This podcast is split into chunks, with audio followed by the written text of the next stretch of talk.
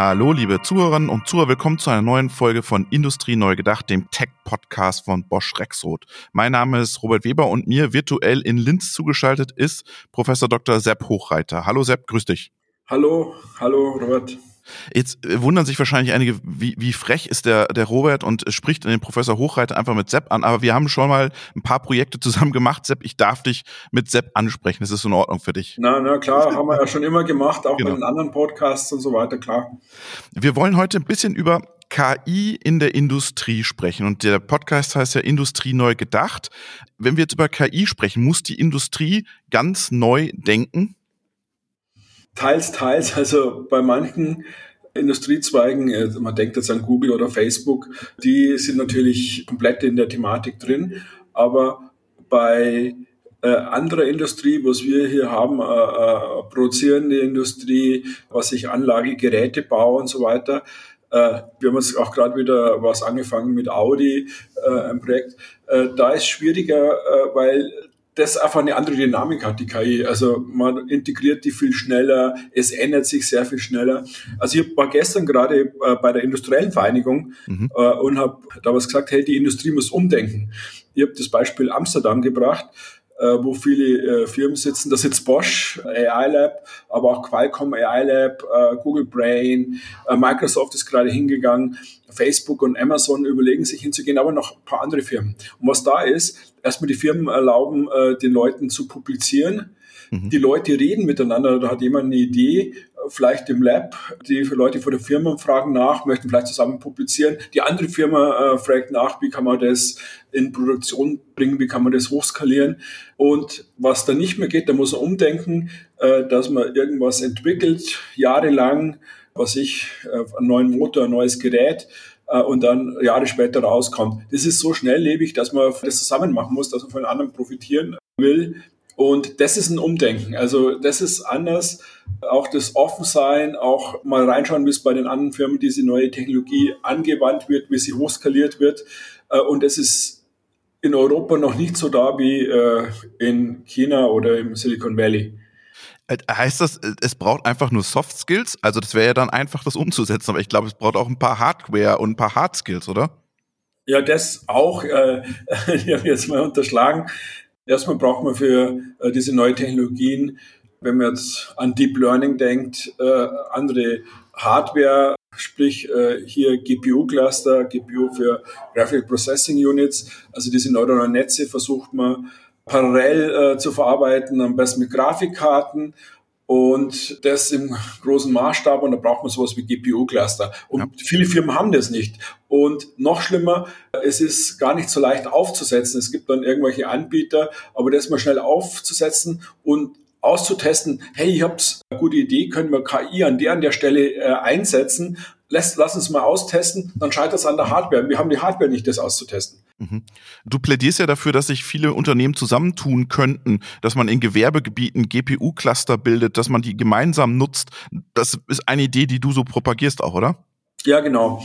Weil für eine Firma gleich einen riesen GPU-Cluster zu kaufen, ist vielleicht eine große Investition, ohne dass man weiß, ob diese Technik überhaupt sich lohnt, ob das äh, für dieses äh, spezielle Business überhaupt in Frage kommt. Aber wenn man viele Firmen sich zusammentun und einfach mal so ein wie soll man sagen, Testcluster aufsetzt, wo man dann eigene Sachen mal testen kann. Das bei mir in der Firma, wenn ich das hier auswerte, wenn ich die Bilder verarbeite, bringt es was, kann das äh, irgendwie Prozesse äh, äh, verbessern, optimieren. Und das möchte ich mir auch äh, nur testen. Da wäre ein Cluster dort, wo viele Firmen einfach mal ihre Sachen antesten können. Wenn es dann super funktioniert, würden die Firmen natürlich äh, sofort intern äh, das nachbauen und, und, und, und machen. Aber einfach mal Sachen ausprobieren, mal sehen, wo ist es anwendbar brauche ich so wie eine, wie eine Sandbox, sagt man da immer, wie so ein, ein Sandkasten, ein Spielplatz, wo ich mal ein paar Sachen anteste und schaue, äh, funktioniert's. Jetzt kommst du ja sofort mit der, mit der Deep Learning Keule um die Ecke, aber in der Industrie gibt es ja viele Cases, die wir auch mit, mit mathematischer Modellierung noch lösen können. Und selbst da ist ja immer noch eine Scheu da. Oder sagst du, nee, nee, ihr müsst alles Deep Learning machen? Nee, muss man, muss man sehen, äh, was besser funktioniert. Wobei man äh, sieht, dass Deep Learning oder äh, Techniken, äh, abgeleitete Techniken davon äh, immer mehr reinkommen. Jetzt äh, ein, ein Kollege von mir, der macht gerade Sachen mit partiellen Differentialgleichungen, die mit neuronalen Netzen besser gehen wie mit herkömmlichen äh, numerischen Methoden. Und es äh, kommt mehr und mehr diese Technik, dieses Machine Learning auch in diese klassischen Gebiete, wo man äh, die Mathematik voll im Griff hat, wo man die Modelle voll im Griff hat. Es geht da mehr und mehr rein. Aber man muss immer sehen, Macht es Sinn? Funktioniert es besser? Oder ist es vielleicht auch äh, Humbug? Also äh, es dauert nur länger und, und hat noch schlechtere Ergebnisse. Aber dazu äh, braucht man eben die Möglichkeit, das auszutesten und zu schauen, bringt mir das was? Lass uns doch mal in zwei, drei Projekte bei dir reinschauen. Was machst du gerade mit der Industrie oder was hast du mit der Industrie gemacht, mit unseren klassischen Maschinen- und Anlagenbauern?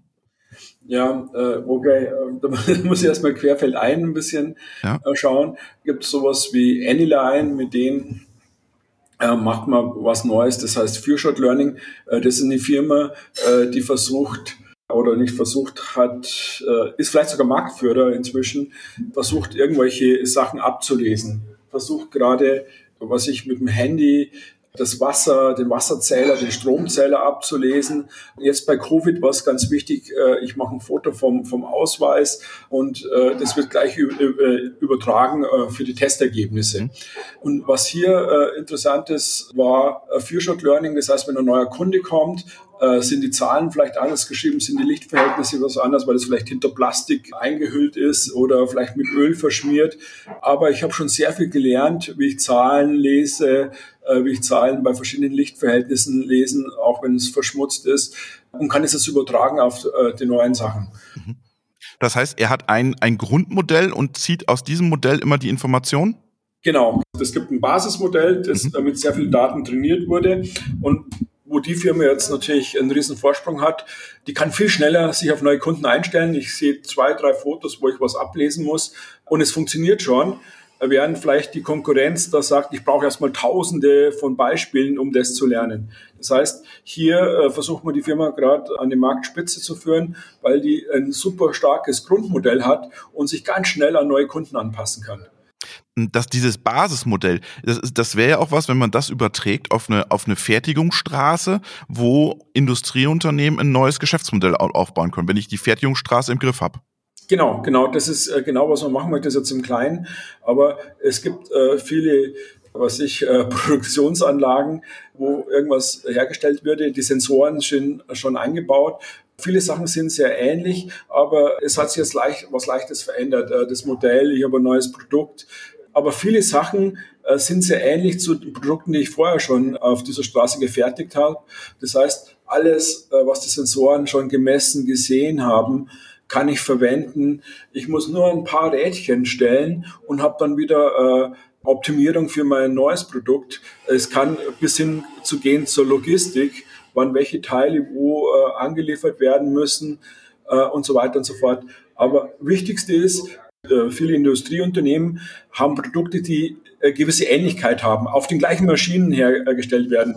Die Maschinen, äh, die Abfolge der Maschinen die gleiche ist und dadurch sehr viel von so einem Grundmodell übernommen werden kann und man muss nicht mehr alles von vorne lernen. Das heißt, ich kann schon optimieren, obwohl ich sehr wenig Beispiele habe. Das heißt, äh, jetzt mal, du hast mal in einer anderen Folge gesagt, schmeißt die Daten in den Kübel, die braucht ihr gar nicht mehr, sondern die Zukunft sind Modelle. Genau, genau. Die Modelle werden wichtiger sein, weil da haben wir aus den Daten alles rausgezogen, was ich brauche. Das, das ist das ganze Wissen in den Modellen drin. Mhm. Und ich versuche nur noch diese Modelle zu optimieren, äh, nur noch einzustellen, wo ich vielleicht wieder äh, Daten brauche, aber nur ganz wenig auf meine aktuelle äh, Bedürfnisse. Es kann ein neuer Kunde sein, es kann ein neues Produkt sein, es kann eine neue Marketingstrategie sein, es kann eine neue Herangehensweise an Kunden sein, Kundenbetreuung äh, und so weiter. Das, das, heißt, du siehst für, für Unternehmen, die in der Fertigung sind, die Komponenten herstellen, sagen wir mal Pumpen, sagen wir mal Antriebstechnik, sagen wir mal Sensoren, und es braucht einen, der alle zusammenführt und so ein Basismodell baut. Wen kannst du dir da vorstellen? Wer kann sowas leisten?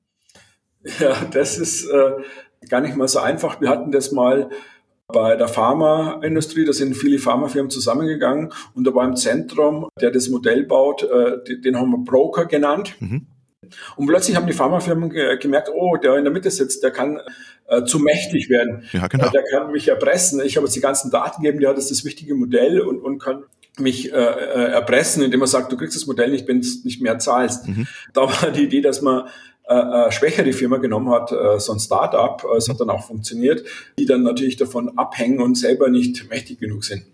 Also das kann, kann ein Problem sein, der in der Mitte sitzt, weil das muss dann jemand sein, der vertrauenswürdig ist. Es kann ein staatliches Unternehmen sein, es könnte auch eine Firma sein, die von denen, die das hernehmen, finanziert wird. Man muss in der Mitte jemand sitzen, dem man vertraut. Äh, dann funktioniert es und wir haben es gesehen, dass es funktioniert. Aber wenn man Angst hat, dass der einen was wegnimmt, geht das schief, äh, weil man die Daten gar nicht zur Verfügung stellt, die man zur Verfügung stellen könnte. Aber wir, wir kennen ja so welche ähm, Formate auch schon länger in der Industrie. Wir haben OPC Foundation, wir haben Profinet, also diese Zusammenschlüsse, um Standards zu schaffen, gibt's ja schon. Das wäre schon eine Idee für, für äh, so einen Modellmarkt zu etablieren. Es gibt ja den Onyx-Standard, da wird's ja auch, gibt's ja auch ein Modell Zoo oder Modell Zoo, wo man Modelle tauschen kann und austauschen kann. Glaubst du, dass das ein Geschäftsmodell auch für unsere ganzen Automatisierungsunternehmen wird, dieses Modelle verkaufen, vermarkten?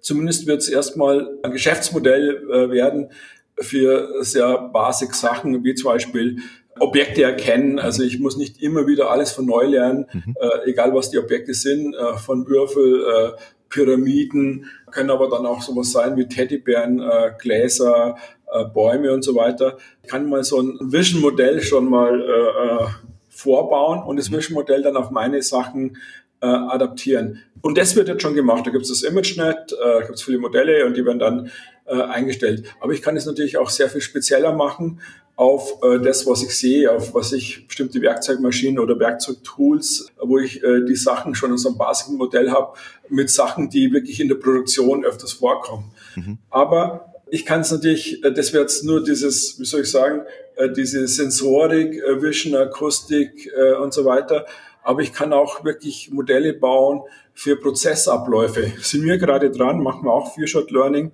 für verschiedene äh, Zeitreihen, was auch interessant ist äh, für Reinforcement Learning, mhm. kann ich nicht irgendwelche Tasks, irgendwelche Sachen, die ich schon gelernt habe, vielleicht ein bisschen unterschiedlich zusammenstöpseln und dann äh, was Neues lernen, kann ich nicht das, was ich schon gelernt habe, leicht abändern. Wenn ich gelernt habe, was ich ein Glas zu greifen, kann ich vielleicht auch schnell lernen, eine, eine Pfanne oder, oder einen Kochlöffel zu greifen, hm. muss aber ganz viele Sachen, das Objekt zu erkennen, äh, die Finger zu schließen, das festzuhalten, nicht mehr lernen, weil ich das schon vorher gelernt habe. Und das kann man dann übertragen auf Prozessoptimierung, weil es sehr, sehr viel ähnliche Abläufe gibt, Dynamiken. Ich muss mir das von dort merken. Es spielt da eine Rolle, wenn da eine Schlange war, wird es länger dauern und so weiter. Es gibt sehr, sehr viele äh, Dynamiken, die immer wiederkehren. Das heißt, Prozessoptimierung, siehst du das zum Beispiel in der Logistik, dass ich mir am Ende sage, das Paket sich selber den Weg durch das Lager bahnt oder was stellt ihr euch da vor? Ja, äh, da haben wir auch ein Projekt äh, mit einer Firma äh, hier in Oberösterreich, die im Logistiksektor tätig ist. Und da haben wir sehr große Hoffnung, diese ganzen Sachen zu optimieren. Die machen jetzt lokale Optimierungen. Was überhaupt nicht funktioniert, ist globale Optimierung, dass ich irgendwas mache, die Pakete auf irgendein Band lege und später werden die Lastwagen beladen äh, und die fahren dann los, wo ich jetzt schon weiß, wenn ich das Paket hier drauf tue, ist drei Stunden später der Lastwagen, der dort und dort steht, äh, wird vielleicht zu spät ankommen. Äh, man kann lokal was machen, also wie kann ich das Förderband am besten ausnutzen, aber schon vorauszusehen, was passiert sehr, sehr viel später, funktioniert nicht. Da sind wir gerade dran, das global zu optimieren. Was muss ich machen? Um insgesamt äh, das effizienter zu machen und nicht jetzt hier lokal irgendwas effizienter zu machen. Und da steckt sehr, sehr viel äh, drin. Das sind viele, viele Probleme ungelöst. Ich war erstaunt, wie viel da nicht geht. Und was die Firmen hier haben oder diese Firma jetzt, TWG, hat, ist, äh, sie hat einen digitalen Zwilling. Und das war natürlich Gold wert für uns, weil da könnten wir, können wir unsere ganzen KI-Methoden, unsere ganzen künstliche Intelligenzmethoden, konnten wir da am Computer simulieren, sehen, ob es besser geht, bevor man es in der Praxis einsetzt. Mhm. Lass mich nochmal kurz zum Few-Shot Learning zurückkommen, was du angesprochen hast. Wenn du, wenn du ja sagst Few-Shot Learning, da brauche ich ja am Ende auch nicht mehr die, die GPU-Instanzen, oder? Wenn ich die Modelle so schnell äh, habe, die Grundmodelle, Basismodelle und dann schnell lerne. Kommt drauf an, wie man es äh, einsetzt. Man denkt dann nur an GPT-3. Mhm. Es gibt äh, Monstermodelle. Mhm. Da würde ich auch nicht nur fürs Lernen, auch für die Inferenz, auch für das Anwenden, mhm. äh, brauche ich noch schnelle Maschinen. Es gibt aber andere Sachen, das haben wir auch mit verschiedenen Kooperationen im Bereich selbstfahrende Autos gemacht, mhm. dass man äh, die GPU, die im Auto sitzt, äh, die soll sehr schlank sein, die soll äh, sehr schnell sein, weil man hat weder die Energie noch die Zeit, große GPU-Farben im Auto mitzuführen. Gibt es die Anwendung, dass man was sehr ausführlich lernt auf einem riesen GPU-Cluster und dann zusammenpresst, extrahiert, destilliert wird es auch genannt, äh, und dann ein kleines Modell in, äh, in der Anwendung hat. Es gibt beides. Mhm. Aber für die Industrie würdest du eher sagen, es sind kleinere Modelle, die da existieren. Also ein GPT-3 würde ja bedeuten, es wäre eine ganze Fabrik, die da abgebildet ist oder sogar noch mehr an Informationen. Ja, äh, kann aber auch sein, dass ich mhm. globale Optimierungen äh, machen möchte, wo ich äh, sagen möchte, wenn ich das hier verändere, was hat das für Auswirkungen bis zu hin, welchen Bus muss welcher Mitarbeiter wann nehmen äh, und wie weit fährt er her, keine Ahnung. Also es wird oft immer nur lokal optimiert, also das kann ich schneller machen, hat aber dann global andere Auswirkungen. Ich muss dann äh, die Produktion früher anfangen, ich muss sie mal stilllegen und so weiter. Global zu sehen, muss man sehr, sehr viel Details mitnehmen und es kann natürlich große Modelle sein, wo ich wieder mehr Rechenleistung brauche.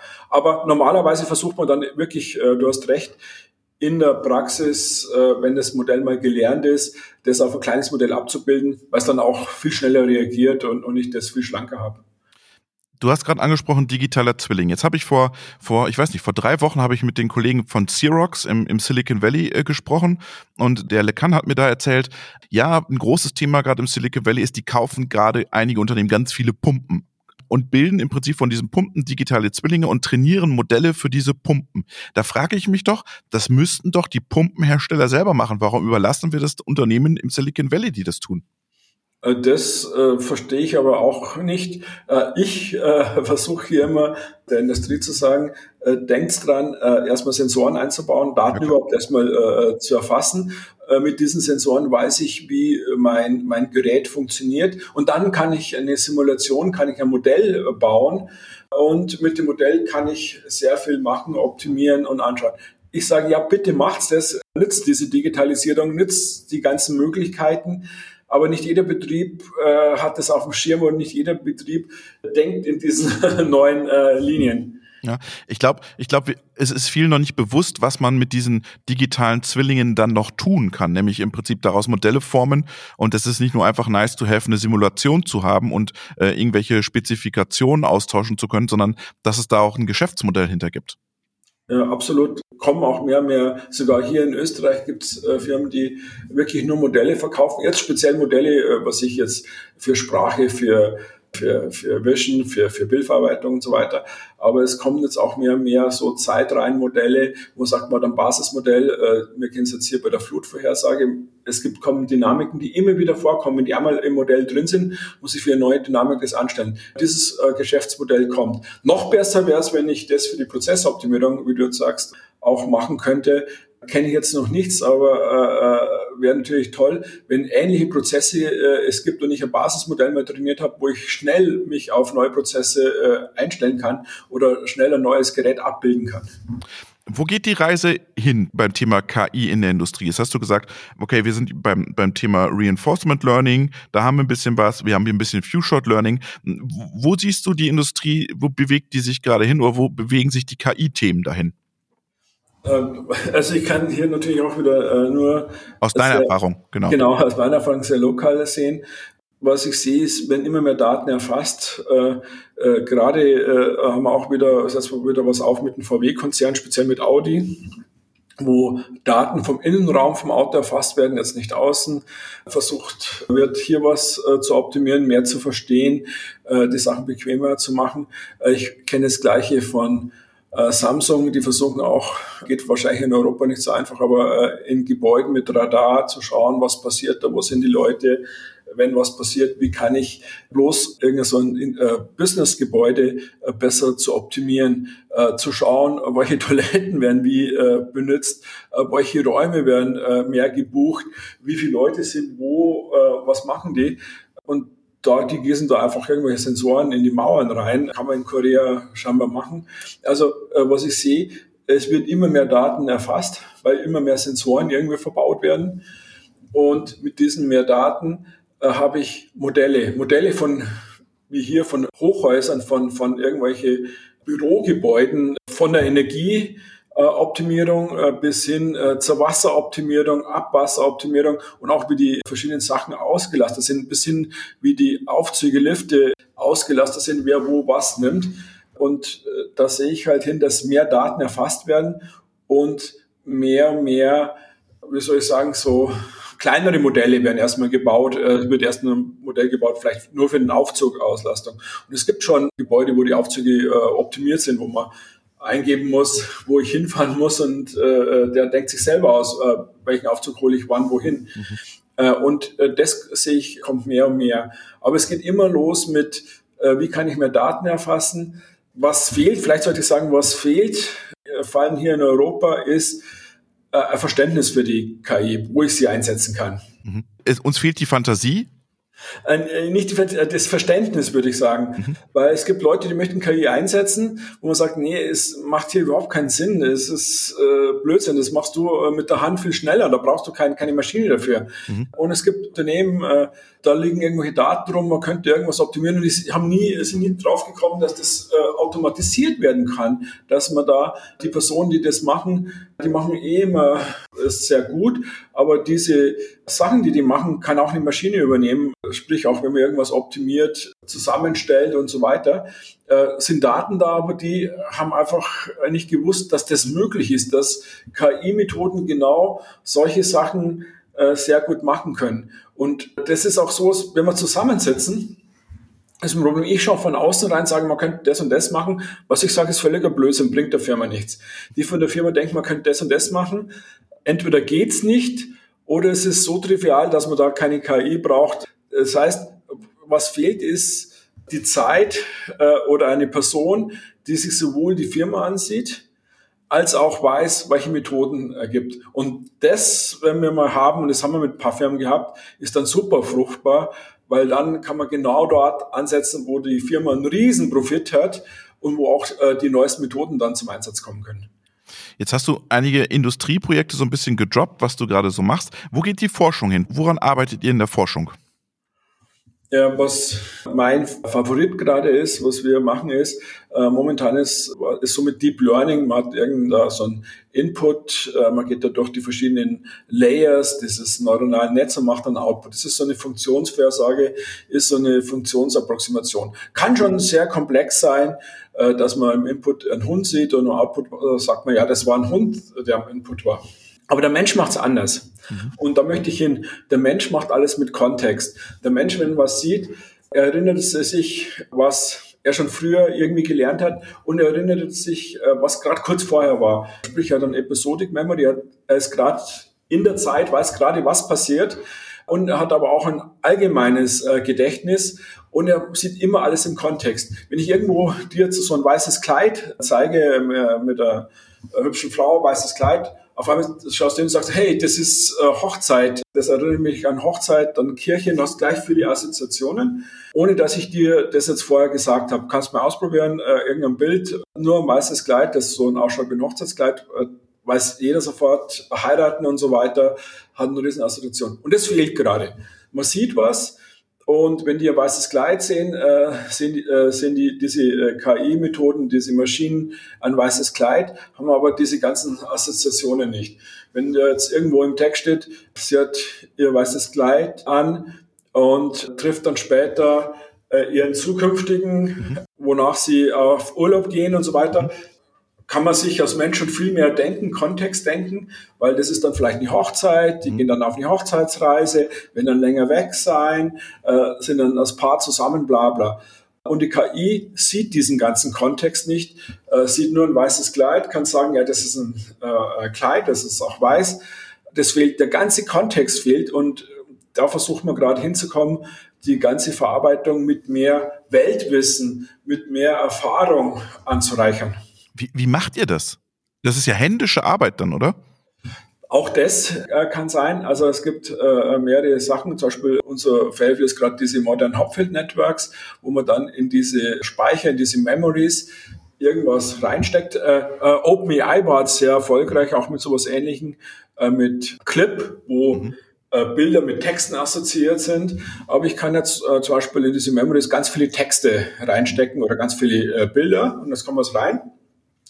Und jetzt hat, äh, kommt ein Bild, da ist das weiße Kleid wie ich jetzt gesagt habe. Und plötzlich sind in der Memory sehr viele weiße Kleider mit Hochzeit, Kirche, Pfarrer, äh, Ring mhm. und so weiter. Und plötzlich habe ich nicht nur das weiße Kleid, sondern das weiße Kleid tut sofort im Memory ähnliche Bilder assoziieren oder vielleicht auch Texte. Und da ist vielleicht auch äh, Texte mit Hochzeit, Ehegatte und so weiter drin. Und das funktioniert. Also wenn ich dann da was reintue und dann weitergehe und äh, der Bräutigam bla bla, kann das System damit weitermachen, weil das weiße Kleid und der Bräutigam einen Kontext hatten, weil das im Memory abgerufen wurde. Äh, das funktioniert, aber es kann auch sein, dass im Memory äh, medizinische Fachwörter mhm. stehen. Oder jetzt gehen wir mal zum, zum äh, äh Prozesskontroll, vielleicht sind im Memory vielleicht irgendwelche Werkstücke, mhm. irgendwelche Bauteile von Maschinen. Und wenn es da heißt, es rattert, äh, oder irgendwas vibriert, da weiß ich, ja, in der Vergangenheit war entweder die Schraube locker oder das war Dings oder das war abgebrochen. Und jetzt habe ich schon Assoziation, ja, vibrieren könnten gleich die drei Sachen in Frage kommen. Wenn ich jetzt einen, einen Fachmann hinschicke und er sagt, hey, mein, mein Dings vibriert da ein bisschen, der hat gleich ein paar Sachen, okay, das kenne ich schon, das könnte das und das und das sein. Das heißt, du packst Domänenwissen in ein riesig großes Netzwerk rein.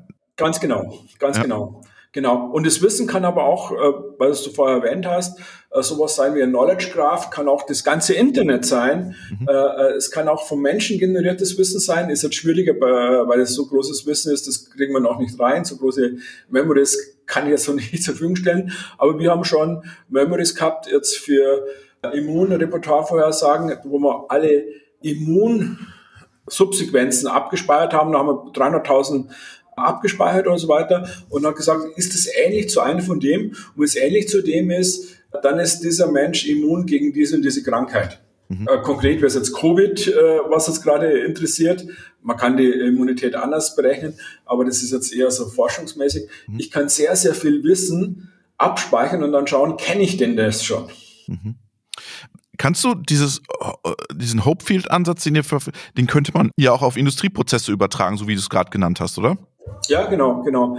Also vor allem, was ich denke, was auch geht, ist, dass man Extremfälle speichert, mhm. weil äh, wenn ich irgendwas lerne, ich lerne nur was gut oder kann mal Regel generieren, wenn es immer wieder vorkommt, wenn es irgendeine Regelmäßigkeit eben hat, wenn es irgendwas hat, was immer wiederkehrend ist. Aber es gibt jetzt so Extremfälle, die kommen nur einmal vor. Aber da kann ich nichts lernen, da, da äh, Dings. Aber was ich machen kann, ich kann es abspeichern mhm. und kann dann sagen, jetzt ist wieder so ein Fall. Äh, ich kann mit dem nichts anfangen, aber in meinem Speicher war dieser Fall schon drin und halt vorsichtig, danach ist die Maschine gestanden oder danach hat es zum Brennen angefangen oder danach war das Öl kaputt oder ich weiß nicht, was sein kann. Aber ich könnte diese Extremfälle, die vielleicht von Sensoren mir gegeben werden, abspeichern und das damit assoziieren. Okay. Das heißt, entweder tue ich was in das neuronale Netz als Regeln einspeichern, die Sachen, die aber nicht Regeln entsprechen, weil es äh, unique sind, weil es, einmalig sind, könnte ich direkt in ein Memory einspeichern. Ein super spannendes Forschungsfeld, mit dem du dich da beschäftigst. Ich sage erstmal vielen, vielen herzlichen Dank an dich, Sepp, und schöne Grüße nach Linz. Ja, vielen Dank. Klar, auch schöne Grüße.